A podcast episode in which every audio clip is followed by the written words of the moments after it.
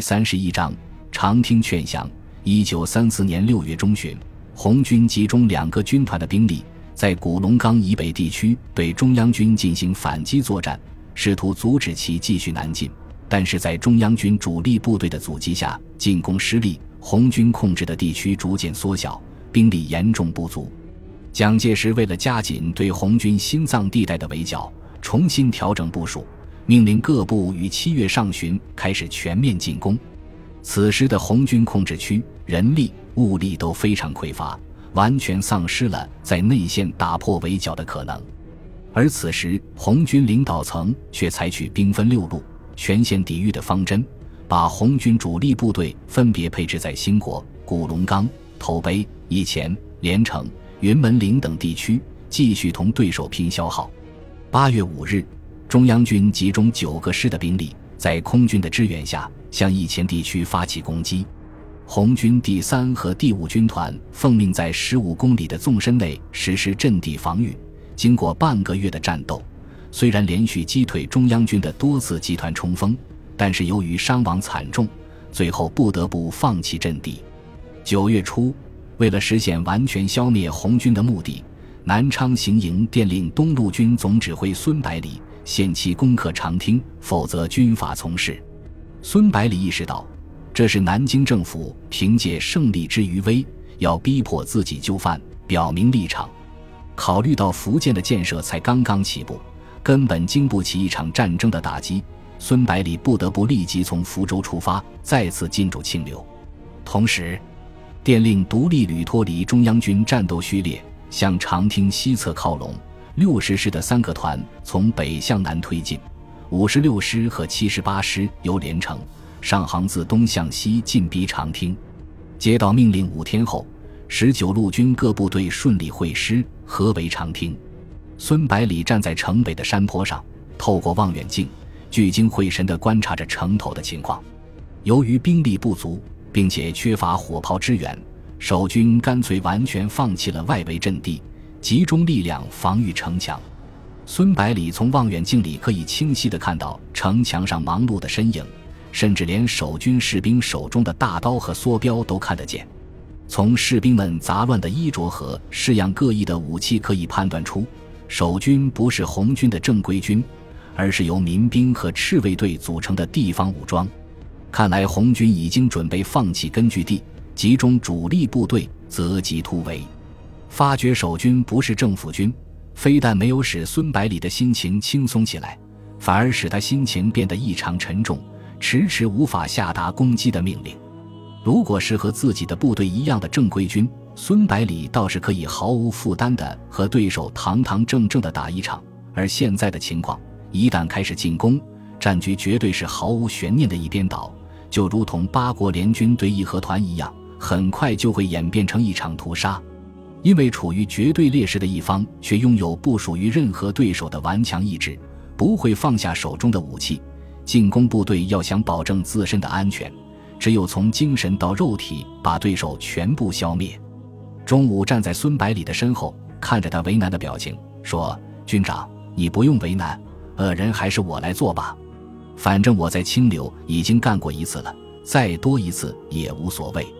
再说，只要拿起了武器。”就不再是平民了，我不会拿弟兄们的生命去冒险的。”孙百里转身说道，“暂时还是不要进攻。无论是我的感情，还是我在德国陆军大学所接受的教育，都无法让我向这样的对手发动攻击。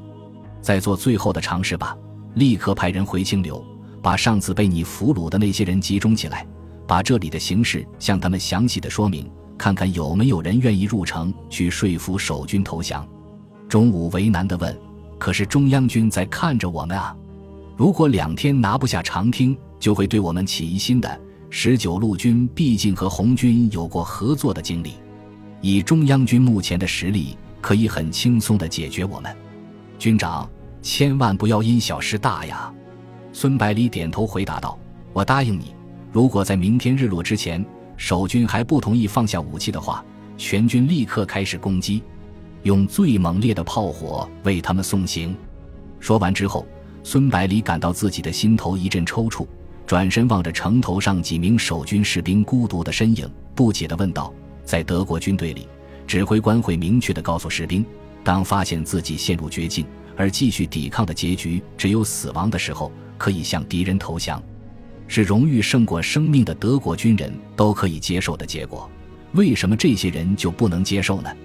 是什么样的信念支撑着他们一定要坚持到生命的最后一息呢？”钟武摇头，表示自己也无法理解，然后叫过传令兵，把孙百里的命令传达下去。几匹快马很快从阵地的后方跑出来，沿着通往清流的道路疾驰而去。次日天色刚刚放亮，孙百里就走出指挥部，然后信步走上山坡，眺望着隐没在群山之中的公路，希望能够看到什么。时间在一点点过去，中午已过，日头开始渐渐西斜。十九路军的攻击部队开始进入阵地，几十门大炮掀掉炮衣，黑洞洞的炮口指向对面的城墙，随时准备喷射出致命的火焰。从午饭后就一直跟在孙百里身边的钟武催促道：“军长，下命令吧！清流不会来人了。那些俘虏和城内的守军一样，都是死脑筋。如果天黑下来就要打夜战，这样一来……”我们武器上的优势就要大打折扣了，孙百里安慰道：“别着急，再等等，离天黑还有两三个小时，肯定来得及。”这时候，几匹快马从阵地后方奔驰而来，在距离孙百里和钟武还有十几步远的时候停了下来。一个年轻军官抢先下马，跑步过来报告说：“报告军长，清流守军把俘虏送过来了。”孙百里惊喜地问道：“在哪里？”军官向后用力挥动手臂，几名荷枪实弹的士兵小心翼翼地押解着两名俘虏走了过来。走在前面的是一个年轻男子，身材修长，面容英俊，步态清洁。紧紧跟在他身后的是一个更加年轻的女子，和前面的男子长相非常相似，只是在长长的刘海下面，一双大大的丹凤眼显示出女性的妩媚。孙百里看着站在面前的两个人，有种似曾相识的感觉，但是又想不起来在哪里见过，就试探地问道：“两位怎么称呼呀？我们以前见过面吗？”年轻女子嘴角向上一翘，露出轻蔑的笑容，回答道：“装什么糊涂？把我们关在清流几个月，居然不知道我们是谁？”钟午毫不客气地回敬道：“我们军长日理万机，怎么可能记得几个小俘虏的样子？”孙百里连忙摆手，示意钟午不要再反唇相讥。年轻女子还想继续理论，但是被年轻男子用严厉的眼神制止，不甘心地闭上嘴，但是嘴唇却翘得老高。年轻男子对孙百里抱拳施礼，感激地说道：“我叫杨英杰，这是舍妹杨梅。上次在清流，如果不是将军下令救治，我恐怕已经不在人世了。这里谢过将军。”孙百里立刻想了起来，关切地问道：“你的伤已经痊愈了吗？”杨英杰回答道：“谢谢关心，已经好的差不多了。”孙百里看时间已经不早了，焦急地问道：“杨先生，这里的情形你应该已经知道了。我希望你能够入城说服守军放下武器，十九路军绝对保证他们的生命安全，也绝对不会把他们移交给中央军。”接着又说道。我最多只能拖到日落时分，中央军一直在盯着我们，所以动作一定要快。杨英杰点头表示了解，说道：“我认识这里的赤卫队长，可以入城尝试一下。如果他们拒绝的话，我会留在城里和他们一起守城。你们按自己的计划行动就可以了。”然后拉过自己的妹妹说道：“我的妹妹还小，一直跟着我闹革命，形势发展到这个地步。”我不希望她再牵扯进来。如果我回不来了，请孙将军帮忙照顾她。杨梅抓住杨英杰的胳膊，一边用力摇晃着，一边哭喊着说：“哥哥，我不跟这些白狗子在一起，我要跟你一起进城，死也要死在一块。”杨英杰轻轻抚摸着妹妹的头发，怜爱地说道：“没事的，我和鲁大虎一起参加的革命，又共事这么多年，他不会不听我的。”哥哥到城里就回来，你在这等等就可以了。杨梅摇着头说：“我不相信。”鲁大虎脾气暴躁，发起火来，谁的账都不买，怎么会听你的？我们当了俘虏，回去肯定要被当成叛徒处理的。孙百里看着兄妹之间真挚的感情，甚为感动，说道：“如果情况真的跟令妹所说的一样，你就不必入城了。既然牺牲已经不可避免，没有必要再搭进一条命。”杨英杰坚定地摇了摇头，说道：“长汀的赤卫队是我一手拉起来的，我不能眼睁睁看着他们战死。”然后用力掰开妹妹的手，说道：“告辞了。”头也不回地向前走去。杨梅还想跟上去。孙百里连忙命令士兵把他的胳膊抓住。杨英杰在两名士兵的护卫下，举着白旗，慢慢向城门走去。山坡上的几个人紧张地注视着，连杨梅也停止哭泣，眼含着泪水，死死地盯着哥哥离去的背影。城头的守军看到杨英杰之后，先是一阵慌乱，过了一会就安静下来，把城门打开，跑出十几个荷枪实弹的赤卫队员。